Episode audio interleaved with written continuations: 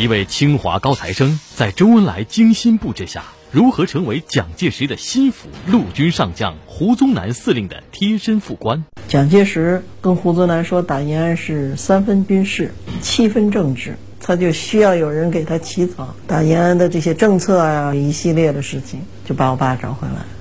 这位潜伏在国民党内部的中共高级情报官，在敌人心脏卧底十二年，不但把一个个敌人进攻延安的军事情报传了出去，最后他还功成身退，被胡宗南送往美国留学，而他结婚竟是蒋经国做的证婚人。为何毛泽东称赞他一个人能顶几个师？请听老林说旧闻：红色卧底熊向晖。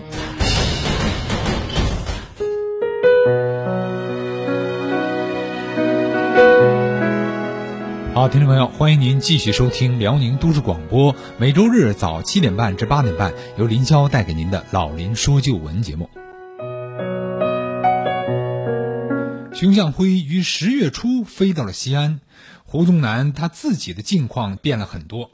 一方面，李先念部在七月初进入了陕西，胡宗南派兵堵截围剿，历时两个月是以失败告终；另一方面，蒋介石命胡于七月上旬派主力部队分编第一军渡河到山西，打通同蒲路北段，遭到解放军的痛击。九月下旬呢，胡宗南赖以起家的第一师改成的整编第一旅啊，中伏被歼，旅长又被俘。熊向晖回西安的时候啊，胡正在苦思冥想，力图摆脱困境。十月中旬，他借口解放军有进攻榆林的意图，向老蒋提出要突袭延安、侵占陕北的作战计划，并要求从山西调回整编第一军，会同他在陕甘的残存部队于十一月初行动。蒋复电暂缓，命令他继续要打通同蒲路，攻取长治，与阎锡山进军夹击刘伯承率领的解放军。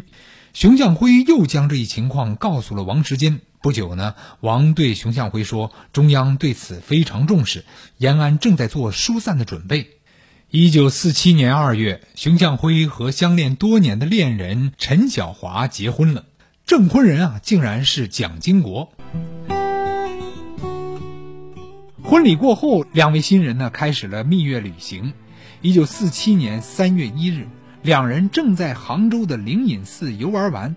熊向晖就被一位自称是国民党保密局毛人凤手下的人啊叫住了。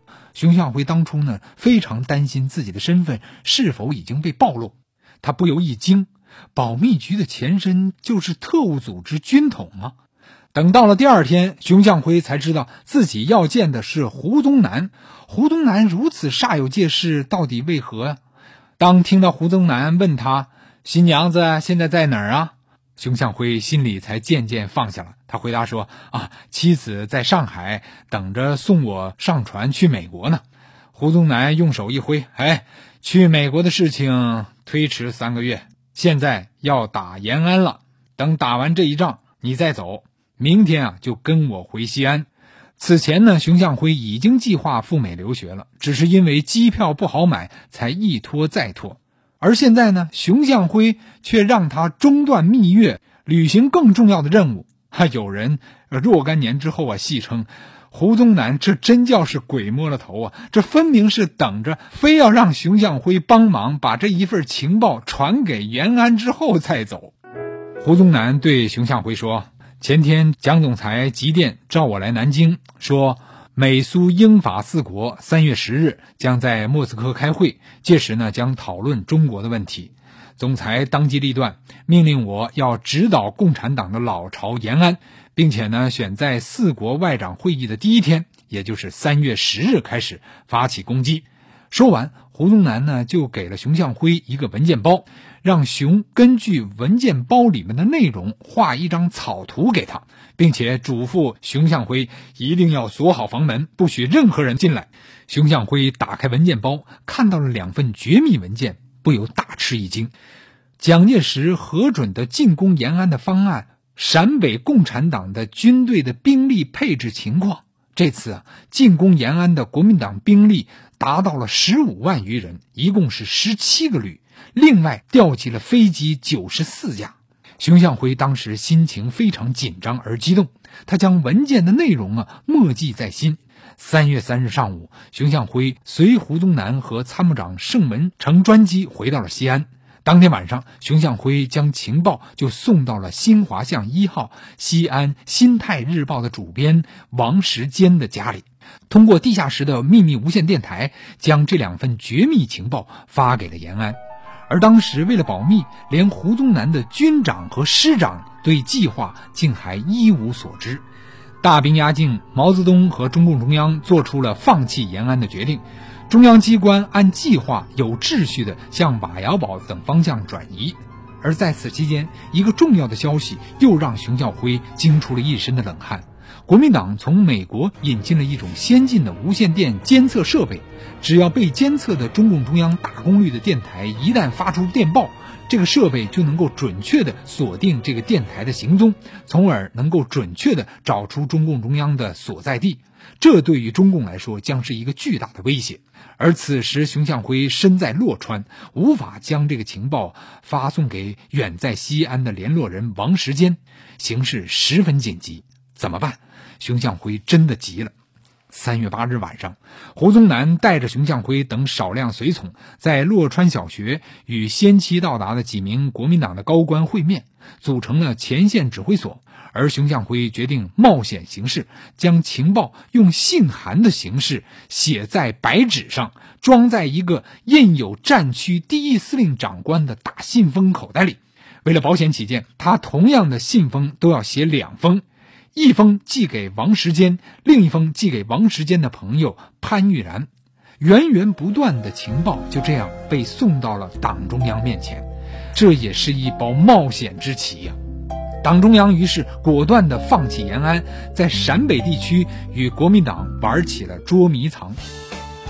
胡宗南占领了延安之后，三月二十五日晨，他要熊向晖带领一批先遣人员引导，陪着他去看毛泽东、周恩来、朱德等人的原住处。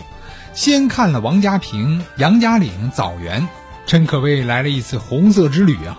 在枣园毛泽东住过的窑洞的抽屉里啊，他竟然发现了一张纸条。毛泽东写着：“胡宗南到延安，事成骑虎，进又不能进，退又退不得，奈何奈何。”他看了之后，竟哈哈的大笑起来。为了显示众多的共军被击毙了，胡宗南呢便开始了一番造假工程啊，立了一些真碑，而且呢还造了一些假坟墓。但被俘的共军人数实在太少了，包括伤病啊只有几十个人。他们思想顽固，为此呢，整二十七师还调选了几百名的官兵，穿着杂色的服装冒充共军俘虏，经过几天的训练啊，以应付后来的记者提问。熊向晖的女儿熊雷在介绍这段历史的时候这样说：“蒋介石还派这个记者团来采访，然后派记者团来采访，胡宗南就还得找人扮演这个共军旅长，然后扮的还不像，然后这胡宗南很生气，然后让我爸导演，就是就真共产党导演那个假共产党，就就他就觉得非常搞笑的事情。”因为有了情报工作的保障，虽然力量相差悬殊，但共产党总是能够一次次的从敌人的眼皮底下逃走，还时不时的会给敌人以沉重的打击。胡宗南的部队陷入了一片泥沼之中，非但没能够给共军以毁灭性的打击，而自己的部队呢，反而还是损失惨重。和国民党军玩捉迷藏的毛泽东呢，则大赞熊向晖，说。啊，他一个人啊能顶几个师啊？而周恩来则称赞我党打进国民党内部的情报人员的工作很卓越，李克农、钱壮飞和胡底属于前三杰。解放战争期间呢，又有三位突出的情报人员：熊向晖、陈忠京和申健，同样是一人能敌万千军啊，创造了情报工作的奇迹。他们啊。就是后三节。胡宗南攻打延安之后，熊向晖便被送往了美国去留学了。而后呢，国民党情报部门证实了熊向晖可能是中共间谍。按理来说，这么重要的案子应该是着力查办，但是最后，除了熊向晖在美国留学的公费终止以外啊，并没有其他的任何追究，这不能不说是个谜。众多历史学者们分析啊，其主要原因是胡宗南把这个案子故意的压下来不报了，并不是因为他和共产党有密谋，而是他深知如果蒋介石知道了这个事情，必定会怪罪于他，甚至怀疑他。尤其是在两次攻打延安的计划完全遭到了破坏之后，熊向晖一事只得不了了之。潜伏十二年，熊向晖在敌营心脏处处险境啊，任何差错随时都可能惹来杀身之祸。十二年间，他们遭遇过两次身份暴露的惊魂事件。第一次是周恩来乘坐美国特使马歇尔的专机赴延安研究东北调停问题的时候，在机上不慎遗失了一个随身携带的记事本，上面呢就有熊向晖在南京的地址和他的姓。所幸的是，马歇尔将这个笔记本啊归还给了周恩来，也没有向国民党方面透露此事。在外躲避了一阵的熊向晖也是虚惊了一场。另外，一九四七年九月。中共中央在北方的情报网络遭到了严重的破坏，数十名谍报人员被捕，其中就有西安的王世坚。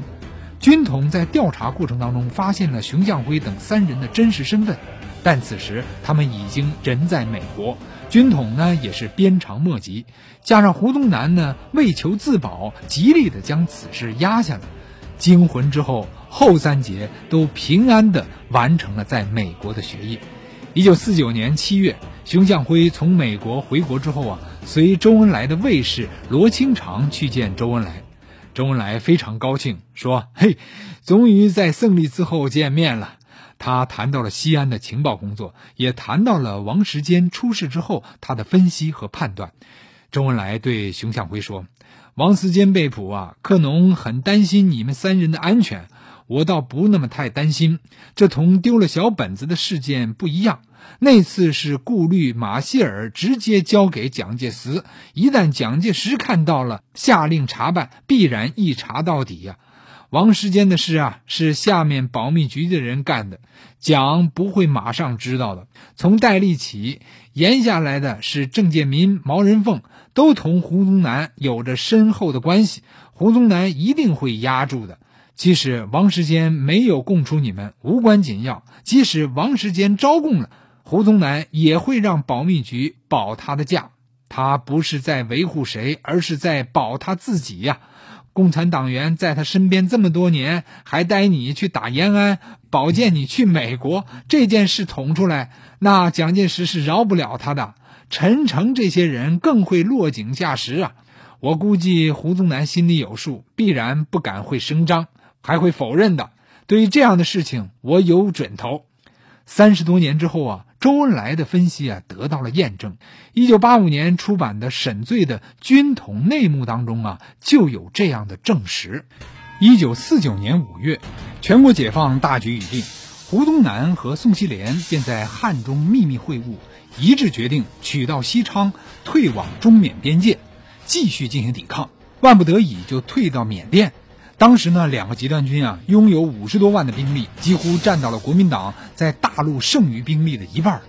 历史学者杨哲胜先生啊，认为这两位手握重兵的国民党高级将领，对当时的军事判断把握是非常准确的。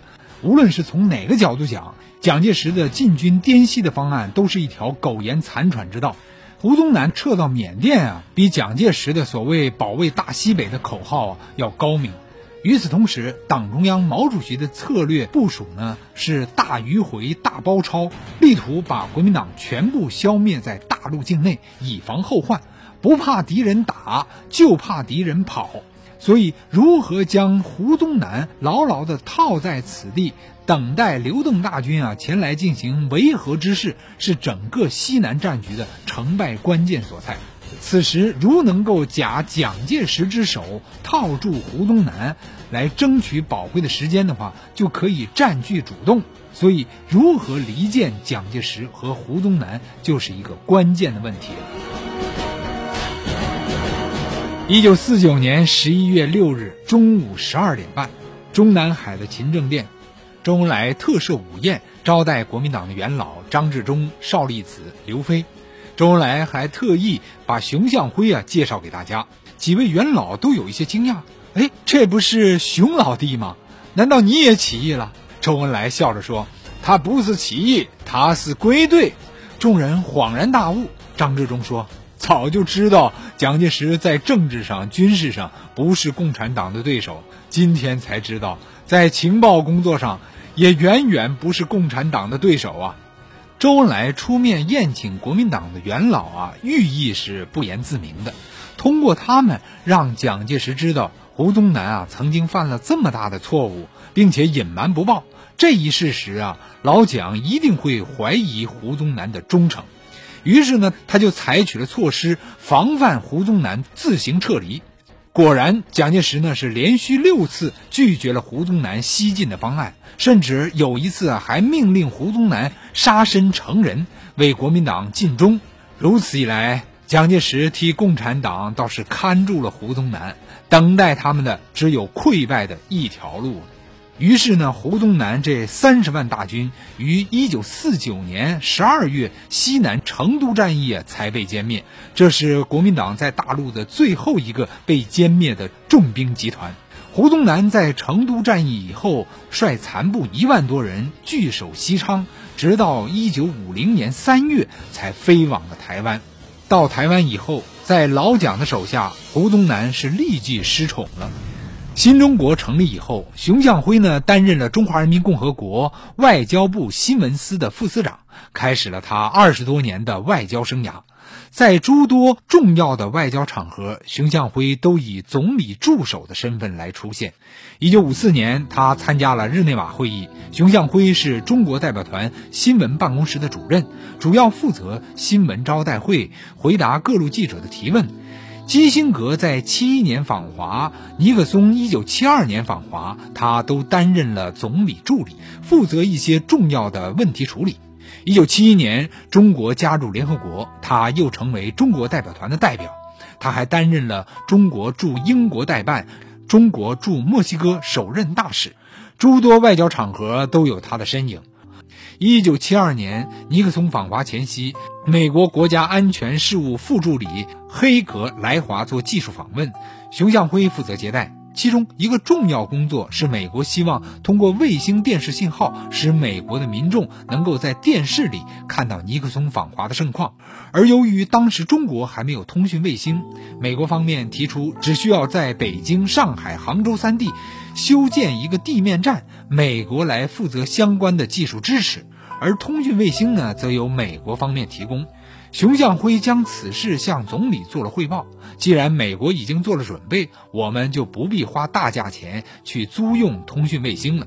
总理当时批评了熊向晖，说：“租用卫星虽然贵一点，但是不能一听到花钱就缩头了，因为这是涉及到一个主权的问题。”总理于是提出意见：一，请美国方面负责给中国政府租用一颗卫星，时间为七二年二月二十一日一时至二十八日二十四时。